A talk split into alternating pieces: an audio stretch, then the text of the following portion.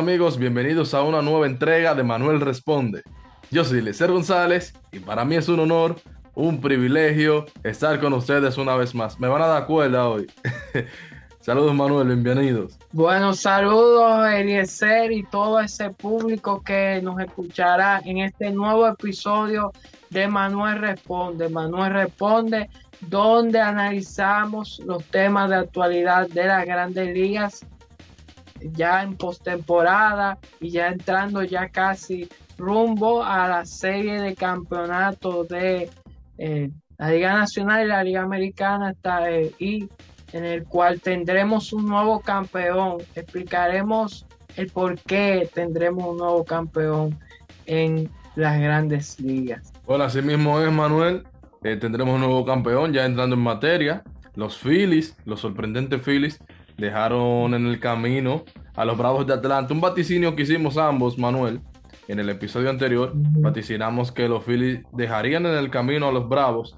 Y yo, por ejemplo, decía que ya ese equipo no cuenta con Freddie Freeman, que había sido básicamente el pilar de ese equipo de los Bravos de Atlanta. Así que el campeón queda fuera y con esto vamos a ver coronarse un nuevo campeón y sigue siendo Manuel de, de los Yankees a inicio de los años 2000 que ningún equipo logra el back-to-back en el béisbol de las grandes ligas. Manuel, entonces, por el otro lado... Llegar a ser mundial solamente de, de, de llegar de forma consecutiva a la serie mundial solamente que, que, hayan ganado pero que volvieron y perdieron fueron los Phillies en el 2008-2009 Después ningún campeón, ninguno que ha ganado, ha vuelto de forma consecutiva a una serie mundial. Así mismo es. En el caso de los Reales de Kansas City, que fueron un año, perdieron ese año, al año siguiente regresaron y fueron los campeones. Allí se coronó campeón el difunto Jordan. Fue al revés. Fue al revés. en ese fue al revés porque en ese Ellos ganaron y después perdieron. No, no, yo estoy diciendo ah. que los Phillies ganaron en el 2008. Repitieron en la Serie Mundial, y, pero perdieron. En el caso de, los, de los Reales de Kansas City, estamos hablando de 2015 y 2016, ¿verdad? O 2014, y 2015. Exactamente, los Reales con ese núcleo dominicano Edison Volques, en la rotación estoy hablando, el difunto Jordano Ventura y Johnny Cuoto pudieron hacer eso. Entonces, aquí, Manuel, tengo que hablar un poquito de la serie de, los padres de San Diego. Vamos a empezar con la Liga Nacional, que es que ya está definida. Eh, los padres de San Diego, señores, ustedes vieron en el episodio anterior, yo decía que no había forma de que le ganaran a los Dodgers de Los Ángeles. Sin embargo, pues los padres encontraron la manera de ganarle al equipo azul de las grandes ligas y de esta manera vuelven los Dodgers a pesar de ganar más de 100 partidos quedar afuera Manuel sin llegar a la tierra prometida. Sobre esta serie, yo tengo que darle todo el tiempo, el crédito a los padres de San Diego, porque aprovecharon los Braves para eh, capitalizarlos y ganar sus partidos. Manuel, hay equipos que reciben más Braves durante una serie que este que, que recibió los padres y no capitalizan y no ganan la serie. Así que por eso hay que darle el crédito a los padres de San Diego, porque todas las oportunidades, toda la brechita que le dejaron abierto los Dodgers, la aprovecharon y avanzaron a la serie de campeonato. Antes de pasarte la palabra, yo tengo dos quejas del que yo te dije y lo, y reafirmo. Una cosa es temporada regular, porque mis quejas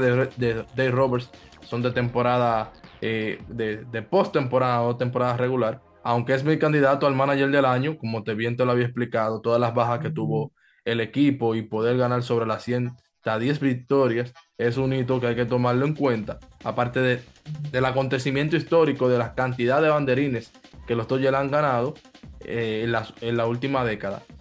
Pero ya yendo al plano de la temporada, de, de la postemporada, en esta serie yo tengo dos movimientos que quiero criticarle y compartirlo con el público de Manuel Responde y de STM Deportes. Y el primer movimiento que critico es en el penúltimo partido, Manuel, donde Dave Roberts tuvo la osadía es un momento apremiante de ese juego. Sacar a Cody Bellinger, si bien es cierto que Bellinger no está en su mejor momento, que ha tenido los últimos años batallando con su rendimiento y con salud, no una combinación de ambas cosas, porque creo que hay un aspecto mental también eh, maltratándole su carrera. le quitó el bate para dárselo a, para dárselo a, Austin Burns. Miren, yo tengo que ser respetuoso con todos los jugadores, porque si están en grandes ligas, son talentos de grandes ligas, indudablemente. Y del 100% de todos los jugadores que firman al profesionalismo, solo el 5% llega a las grandes ligas. Así que hay que darle mérito a todo el que está en el Big Show. Sin embargo, Austin Burns toda su carrera ha sido un catcher backup. ¿Por qué es un catcher backup? No porque no tenga las condiciones defensivas, sino porque su bate siquiera alcanza a ser la media. Si Burns hubiese sido un catcher con condiciones ofensivas mínimo en la media, no tiene que ser ni superior a la media, no, no es la media. Estoy seguro de que hubiese sido toda su carrera un catcher titular a tiempo completo porque es tremendo receptor. Sí, en algunas ocasiones ha pegado batazos importantes para el equipo, pero no hay un pero el peor día de Cody Bellinger sigue siendo mejor día que el mejor día, valga la redundancia, de Austin Barnes. Ese movimiento para mí fue cuestionable y luego pues se, se filtró del inside de los Dodgers de Los Ángeles que Cody Bellinger quedó molesto que le hayan quitado el bate para dárselo a Austin Burns. En esa misma situación salió, también salió molesto Chris Taylor, que ha sido uno de los mejores jugadores de los Dodgers de Los Ángeles que estaba en la banca y no le dieron el turno que tomó Austin Burns, ah, no se lo dieron a él. Es decir, que en esta sola decisión, Dave Robert quedó con disgusto con dos jugadores que son pilares del éxito reciente de los Dodgers de Los Ángeles. Así que ese es el primer, ese es el primer eh, movimiento, eh, porque para mí las dos cosas que hizo cuestionable fue en ese penúltimo y último juego. Te voy a pasar la palabra, Manuel. Quiero desahogarme porque me han dado duro.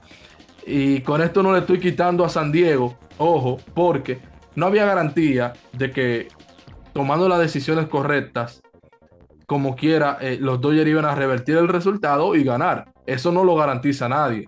Pero siempre hay que apostar a que las cosas salgan bien haciéndola bien. Tú no puedes pretender que te salga mal haciéndola mal. Si tú fallas haciéndola bien, nadie te va a cuestionar. Nadie va a decir, no, mira, es que hizo tal y tal cosa. No, porque hiciste lo correcto. Y eso es algo que la gente tiene que tener pendiente. Hacer el movimiento correcto siempre. No se puede improvisar. Y ya él es un manager de experiencia. No estamos hablando que cuando agarró los Dodgers, siendo un super equipo, primer y segundo año él como dirigente. No, él tiene seis años al frente de los Dodgers y seis años en la postemporada de manera ininterrumpida, donde cada una de ellas deja al menos un movimiento que tú dices, wow, pero ¿qué hizo Dave Roberts en esta ocasión? El otro movimiento, Manuel, fue este. Jensi Almonte. Jensi Almonte que entró en el, penúltimo partido hizo un gran rebeleo. En este partido estaba perdiendo la goma y se estaba metiendo en problemas. Habiendo hecho un lanzamiento que cayó en, en zona mala, Dave Roberts se alarma y un lanzador de relevo que recién había puesto a calentar al, ya él, entiende que, que Almonte, el dominicano, había perdido la goma. Y con el turno empezado, trajo un relevista. Señores, el año que viene yo cumplo 20 años viendo pelota, mano. Y salvo a una lesión, salvo a una lesión, salvo a una lesión, yo no había visto nunca, y menos en postemporada, salvo a una lesión, en grandes ligas, que un dirigente saca a, su lanzador con un turno empezado para traer a otro. Ni tampoco he visto que con un turno empezado un dirigente saca a su bateador para traer un emergente. Vuelvo y digo, el año que viene cumplo 20 años viendo béisbol de las grandes ligas y no había visto eso. Dicho esto, ¿por qué es tan difícil ver lo que Dave Roberts hizo en ese último partido? Señor, es un asunto de mentalidad. Tanto los lanzadores como los bateadores van a trabajar cuentas y hacen plan de trabajo turno por turno en base a cuentas. Y esta parte aquí, si yo soy Juan Soto y me traen por Manuel y Manuel ya había recibido un strike, una bola, no importa lo que sea, yo tengo que adecuar mi plan de trabajo a lo que me dejó Manuel. Por eso no se usa eso de en medio de un turno sustituir un bateador por otro. Lo mismo pasa con los pitchers. En esa ocasión de, de Jensi Almonte. Volvió a ese, a ese, a ese, a ese pelote. Lo sacan para traer, porque había enfrentado un zurdo, ¿verdad? Aparentemente Dave Roberts quiso jugársela de la siguiente manera. Si le traigo el zurdo declarado al zurdo, me lo van a cambiar. Eso es lo que yo estoy analizando, como el movimiento para justificar lo que hizo. Si le traigo declarado el zurdo al zurdo, no voy a enfrentar un zurdo, sino que voy a enfrentar a un bate derecho que me lo van a traer un pinch hitter. Eso fue lo que yo calculo que él calculó. Valga la redundancia. Pero ¿qué sucede? Tiene ese mal lanzamiento, aparentemente intencional, Jensi Almonte. Lo saca, apresura la entrada del, zurdo, lo trae y ya ese zurdo estaba, ya está lanzando en base a una desventaja, porque él no vino a hacer su cuenta a él, ya él tenía una bola en su contra. Es decir, tenía tres tenía básicamente dos picheos menos que desperdiciar. Porque si le da la cuarta mala, es decir, si bota tres picheos, como se dice en el algo de béisbol, ya es cuarta mala. Y él lo trajeron para hacer el out. Luego vimos qué sucedió. Aquí vuelvo y dijo lo mismo. No hay garantía, no para los Dodgers, para ningún equipo, que haciendo el movimiento correcto vas a ganar. Pero no puedes esperar que haciéndolo mal vayas a ganar. Y yo creo, en esta parte aquí, yo creo que esa película a Dave Roberts deben de ponérsela todos los días. A él no lo van a votar. El tiempo lo ha demostrado. Si no lo votaron hace tres años, no lo van a votar ahora. De hecho, él está recién renovado por el equipo. Tiene muy buena relación con los dueños y muy, muy buena relación con la gerencia. Pero yo creo que esta película deben de ponérsela a Roberts todos los días. Todos los días. Que él vea esta, esta cuestión. Porque en los playoffs no se puede improvisar. Lo mismo pasaría con cualquier otro equipo que haga eso, eso último, que fue la desfachatez más grande que yo he visto casi 20 años viendo pelota, de sustituir un lanzador en medio de, un turno. Otro equipo que lo haga, básicamente, aunque salga bien, ojo, la cosa está mal aunque salgan bien, aunque salgan bien, es algo que también en algún momento nosotros podemos cuestionárselo. Así que Manuel, si tienes alguna opinión sobre el tema Dodgers, es tu momento. Bueno, en esta serie que que al final yo, eso yo lo tenía diciendo. En el juego, me acuerdo yo en el juego de la serie de, divisional, cuando se terminó el juego, es una anécdota. Le escribe, Manny Machado le escribe a David Ortiz. Porque entonces estaban, él estaba como quien dice respondiéndole a, porque, y entonces le dicen los otros panelistas que está Fran Thomas y está eh, Alex Rodríguez y hay un periodista ahí. Eh, es decir, están tres ex peloteros y, un, uno que. En Rosenthal, es el otro. En Rosenthal. Eh, muchas gracias. Y entonces se hace la pregunta que David, ¿qué, hace en medio del programa? Y le dice, no, que Machado. Él me dice, ¿y ahora qué? Porque había dicho que lo doy iban Entonces yo en esta serie, yo creo que los padres dijeron, ¿y ahora quiénes son? ¿Quiénes, ¿Quiénes son los papás ahora? Porque el equipo de San Diego actualmente se le quitó de, es decir, como que hizo que eso de que dominaron los Dodgers en la temporada, ellos se borró y ellos eh, naturalmente contaron con que Josh Hader, señores, en reivindicó. como revista, perfecto contra los Dodgers. Contaron con que Manny Machado eh, fue la figura más caliente en esa serie divisional. Línea ofensiva de 357, 471 y 66, 643. Con cuadrangular, con 5 hits y con, con eh, eh, un doble. Es decir, y un OPS de 1174. Es decir, contaron con que, por ejemplo, en esa séptima entrada del juego número 4, que ahí, porque ahí pudieron hacer ese rally. Inclusive Juan Soto en un turno importante pudo dar el hit que empató, empató el encuentro. Y a pesar de que Machado había fallado, yo creo que fue Jay Cronahan. Jay Cronahan fue. Sí, eh, para enfrentarlo a él fue que de Robert hizo el disparate. Y, y que él dio el doble que hizo que re y entonces yo creo que San Diego, que vuelva a sorprender, porque naturalmente nadie esperaba que San Diego llegara a este camino. Y yo creo que es un crédito naturalmente de Bob Melvin, que naturalmente eh, eh, es el manager, y de que ya por primera vez desde ya dos décadas, 24 años, es decir, Juan Soto yo creo que pronto va a tener la misma edad que los padres tuvieron cuando llegaron a una serie de campeonatos. O, si llegan a una serie mundial, eh, los padres en el 98, hace 24 años, más de dos décadas y, algo, 24 años, fueron llegaron a una serie mundial. Son padres de del 98 que no hay no podemos compararlo con el de ahora.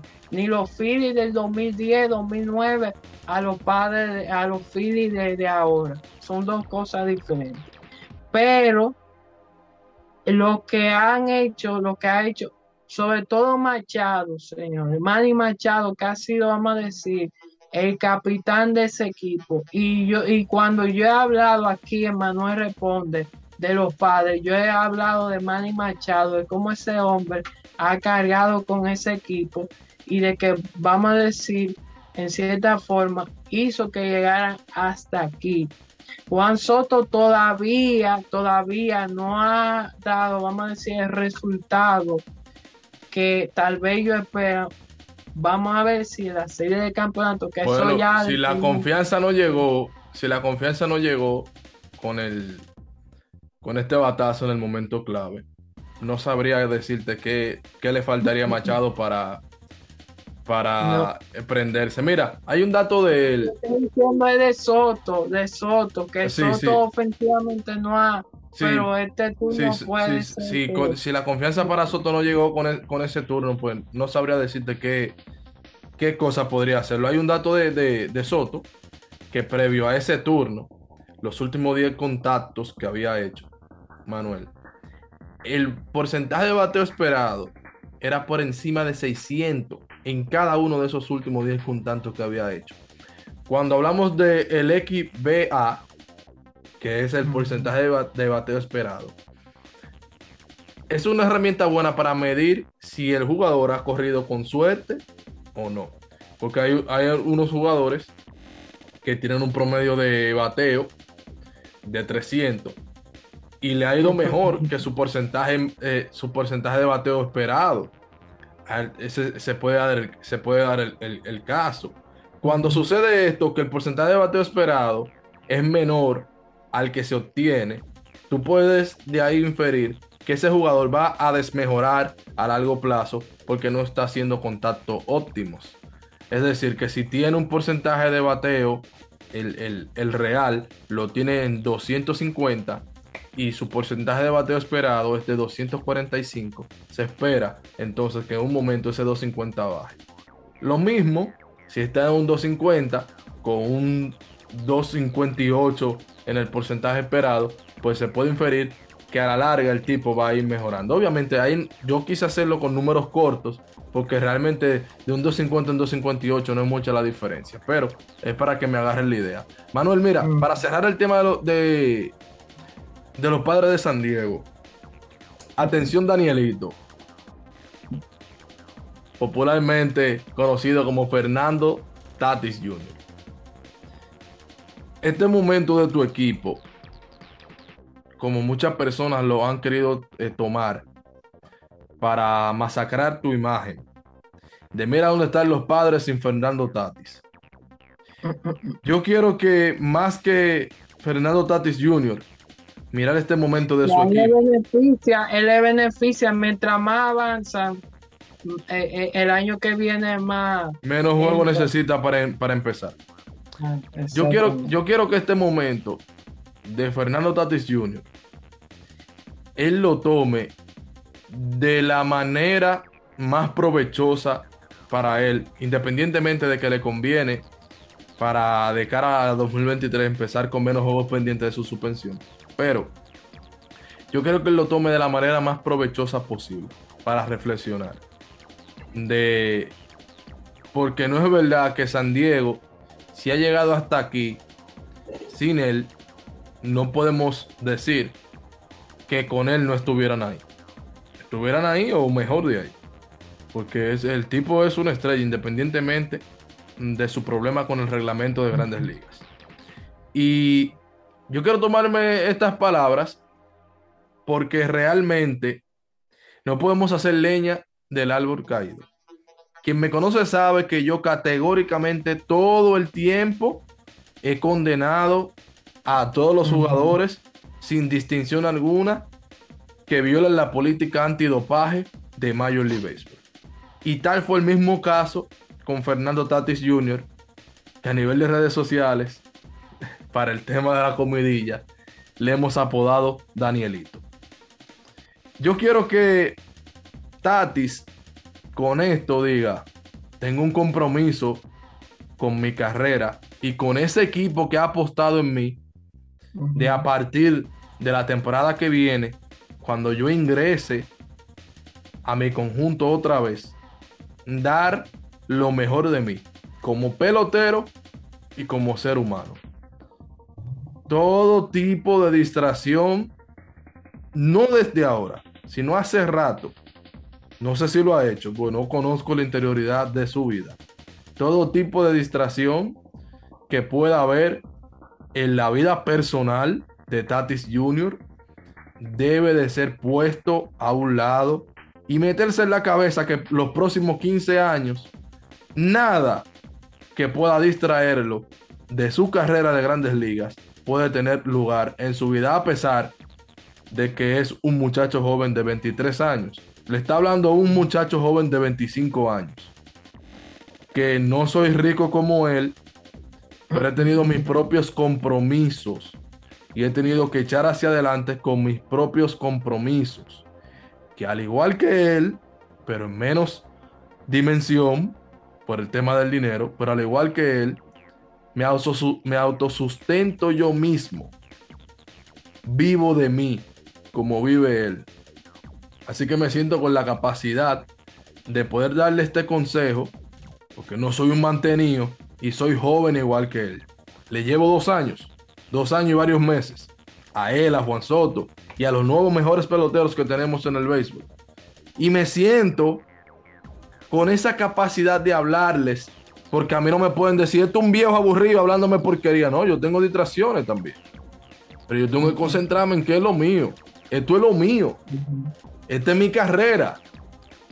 Esto es lo que yo estoy trabajando para mañana yo disfrutar de lo que hice. Y tengo un compromiso, igual que los peloteros, con el que me sigue.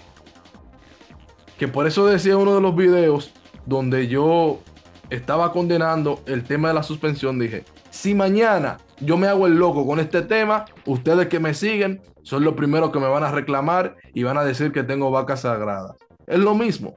Mañana, lo mismo que te siguen, que un gran puñito de eso también me sigue a mí. Yo diría, si tú tienes 100 seguidores, 3 me siguen a mí. Pues yo no soy famoso.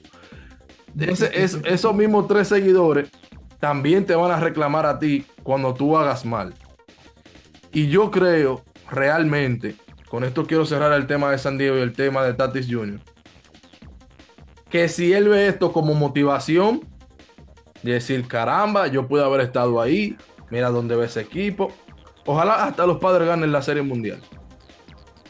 Que eso en vez de destruirlo emocionalmente, lo haga decir, en buen dominicano, me, excus- me excusan la palabra, diantre, qué huevo puse. Ahí tuviera yo la Serie Mundial con el trofeo en la mano. Pero que ese diantre que huevo puse no sea para él tirarse al abandono al olvido y, y salirse de, su mente y, y, echar perder su carrera, sino que ese lamento y ese reconocimiento sea de yo tengo que enmendar mi conducta y mañana volver a la cima del béisbol, demostrar que fallé, pero que tengo todas las, las condiciones para reivindicarme y demostrar que hasta un momento yo estuve equivocado, pero ahora estoy haciendo las cosas bien. Ahí está Nelson Cruz. Con eso cierro. Ahí está Nelson Cruz. Nelson Cruz es un tipo accesible. Llámalo. Pide los mejores consejos. Sé humilde para tomar los consejos. Llámalo. Porque yo lo digo de forma responsable. No quiero traer por los pelos el tiempo que tengo viendo pelota. Pero lo voy a decir otra vez. El año que viene cumplo 20 años viendo béisbol. Y Nelson Cruz, en los 20 años que yo tengo viendo pelota, es el pelotero que mejor ha salido luego de una suspensión. El que mejor mejoró su imagen. El que mejor le fue luego de la suspensión a nivel de términos numéricos. Ahí anda por ahí que le cayó atrás Starling, Starling Marte, que la gente ni sabe que, que fue suspendido. También ha mejorado muchísimo luego de su suspensión. Pero Tatis, que está en el ojo del huracán, llama a Nelson. Llama a Nelson que él te va a dar alineación y balanceo. Manuel, el tema, ya vámonos a la Liga Americana.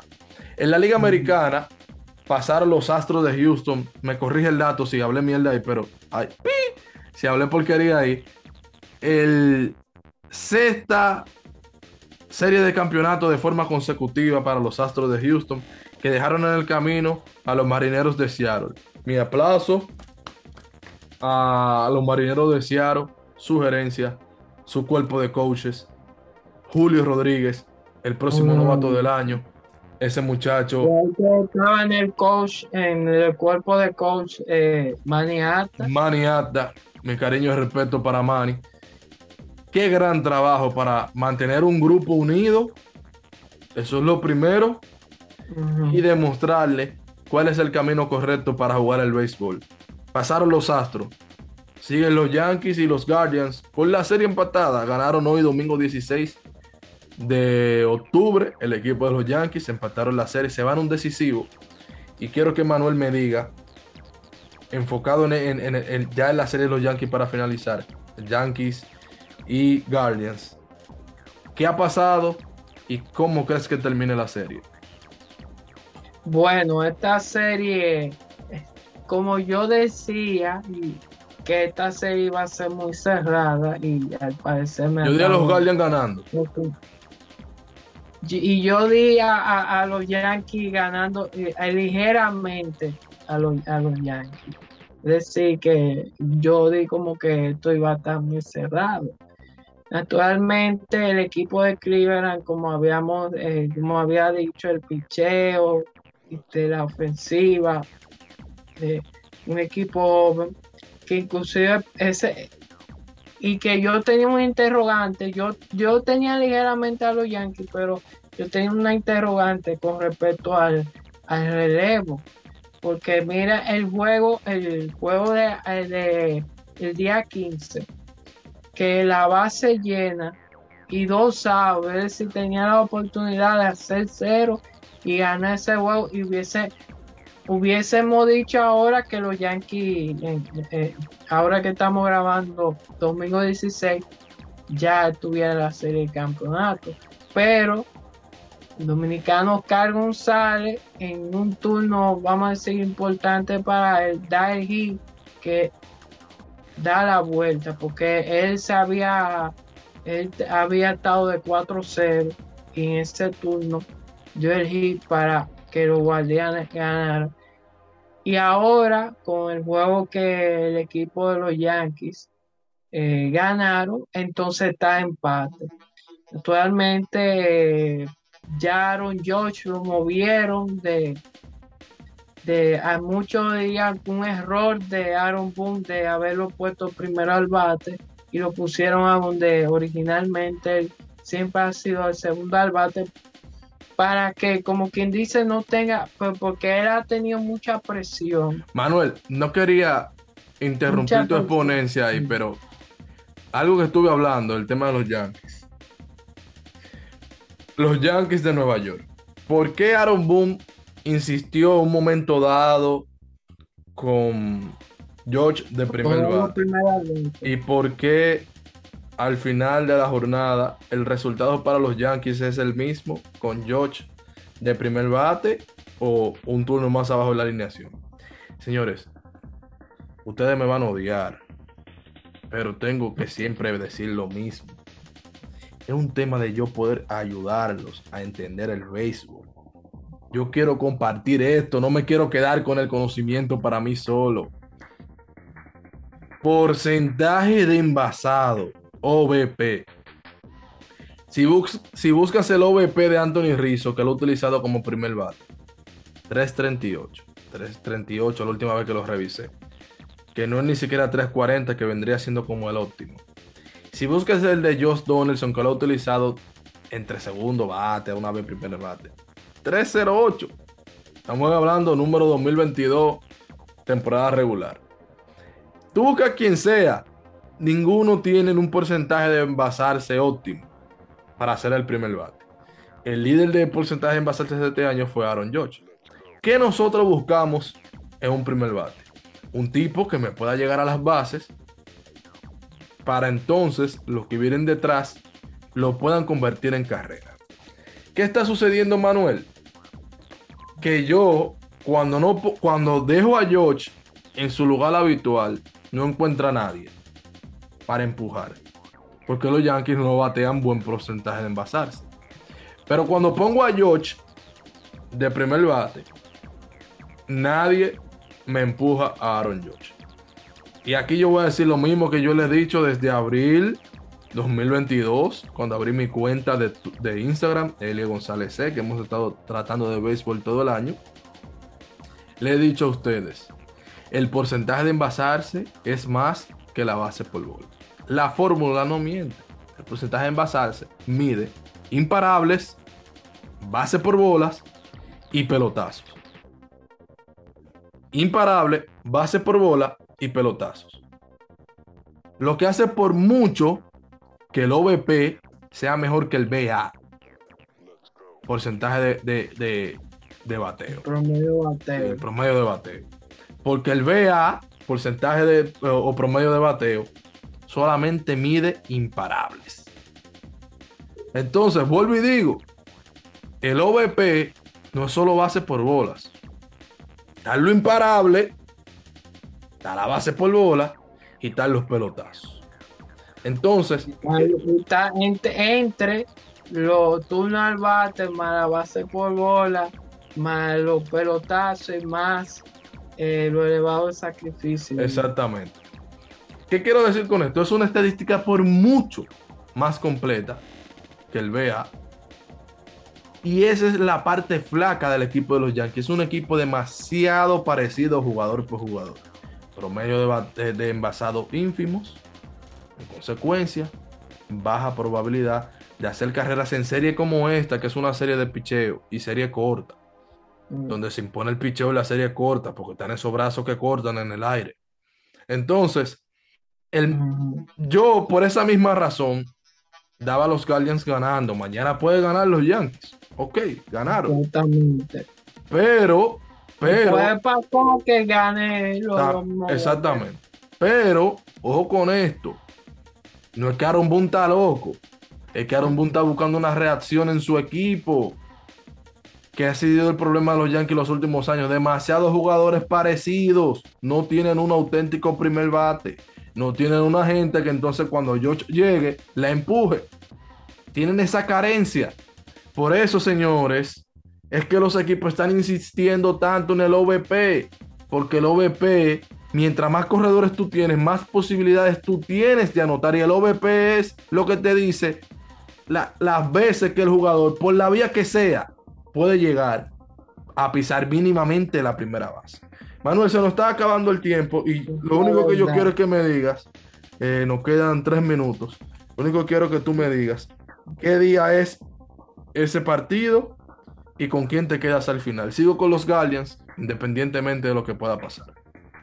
Bueno, este partido mañana el lunes 17 de octubre. Eh, se jugaría decisivo para definir eh, ya quién contra quién se enfrenta eh, con, con, los, con Astros. Ya la Liga Nacional está definida. Manuel, no, no, no lo voy a adelantar. Te iba a preguntar que si pasan cualquiera de los dos, ¿con cuál te quedarías contra los Astros? No lo voy a adelantar, vamos a dejar eso para cuando llegue. Señores, gracias por si llegaron hasta esta parte. Muchísimas gracias, Manuel. Y invita a las personas que se suscriban. Y antes, antes de, yo quiero que tú eh, que me respondas. Y, qué es lo que pasa? Que aquí esta lloradera y este, y este, esta pregunta de que, de que no, que el 3 sí, que el 5-3, que eso es muy corto, que ahora eh, entonces, ahora no, ahora eh, estos comunicadores que yo que yo estoy escuchando quejándose. Manuel, eso va, porque no están en mi favorito. Eso va a ser, eso va a ser tema de otro día porque lamentablemente se nos ha agotado el tiempo, pero vamos a iniciar el próximo Manuel responde con esa pregunta. Nos vemos en la próxima. Recuerden suscribirse. MBR Deportivo en Twitter, Manuel Deportivo en Instagram, Elia González en todas las redes sociales. Bendiciones. Bueno, vemos la próxima. Yeah.